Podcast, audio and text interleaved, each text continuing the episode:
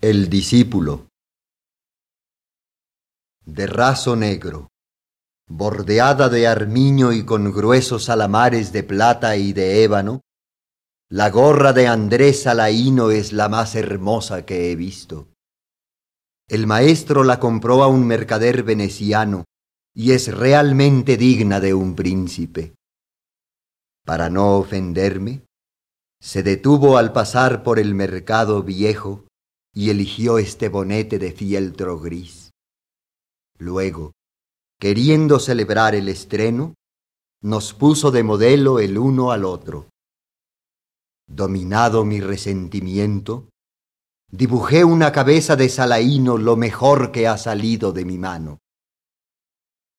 Andrés aparece tocado con su hermosa gorra y con el gesto altanero que pasea por las calles de Florencia, creyéndose a los dieciocho años un maestro de la pintura.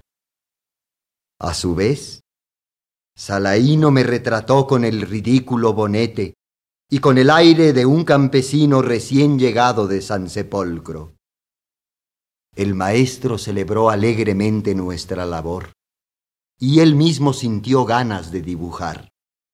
Decía, Salaíno sabe reírse y no ha caído en la trampa. Y luego dirigiéndose a mí, tú sigues creyendo en la belleza muy caro lo pagarás. No falta en tu dibujo una línea, pero sobran muchas. Traedme un cartón. Os enseñaré cómo se destruye la belleza.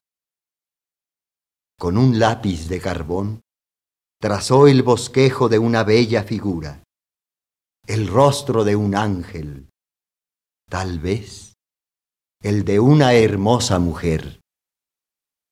Nos dijo, mirad, aquí está naciendo la belleza. Estos dos huecos oscuros son sus ojos. Estas líneas imperceptibles, la boca. El rostro entero carece de contornos. Esta es la belleza. Y luego, con un guiño, acabemos con ella. Y en poco tiempo, dejando caer unas líneas sobre otras, creando espacios de luz y de sombra, hizo de memoria, ante mis ojos maravillados, el retrato de Joya. Los mismos ojos oscuros, el mismo óvalo del rostro, la misma imperceptible sonrisa. Cuando yo estaba más embelesado, el maestro interrumpió su trabajo y comenzó a reír de manera extraña. Hemos acabado con la belleza, dijo. Ya no queda sino esta infame caricatura. Sin comprender, yo seguía contemplando aquel rostro espléndido y sin secretos. De pronto, el maestro rompió en dos el dibujo y arrojó los pedazos al fuego de la chimenea. Quedé inmóvil de estupor. Y entonces, él hizo algo que nunca podré olvidar ni perdonar de ordinario tan silencioso, echó a reír con una risa odiosa, frenética. Anda, pronto, salva a tu señora del fuego. Y me tomó la mano derecha y revolvió con ella las frágiles cenizas de la hoja de cartón. Vi por última vez sonreír el rostro de Joya entre las llamas.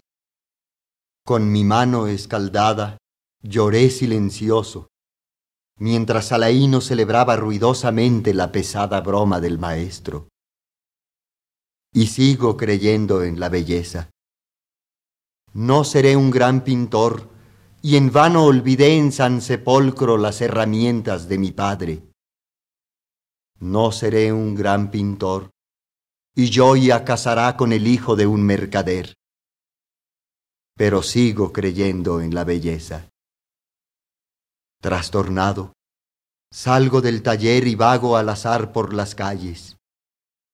La belleza está en torno de mí y llueve oro y azul sobre Florencia. La veo en los ojos oscuros de Joya y en el porte arrogante de Salaíno, tocado con su gorra de abalorios. Y en las orillas del río me detengo a contemplar mis dos manos ineptas.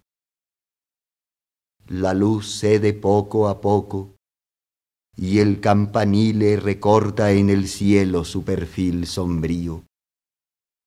El panorama de Florencia se oscurece lentamente, como un dibujo sobre el cual se acumulan demasiadas líneas. Una campana deja caer el comienzo de la noche. Asustado, palpo mi cuerpo y echo a correr, temeroso de disolverme en el crepúsculo. En las últimas nubes creo distinguir la sonrisa fría y desencantada del maestro que hiela mi corazón. Y vuelvo a caminar lentamente, cabizbajo, por calles cada vez más sombrías, seguro de que voy a perderme en el olvido de los hombres.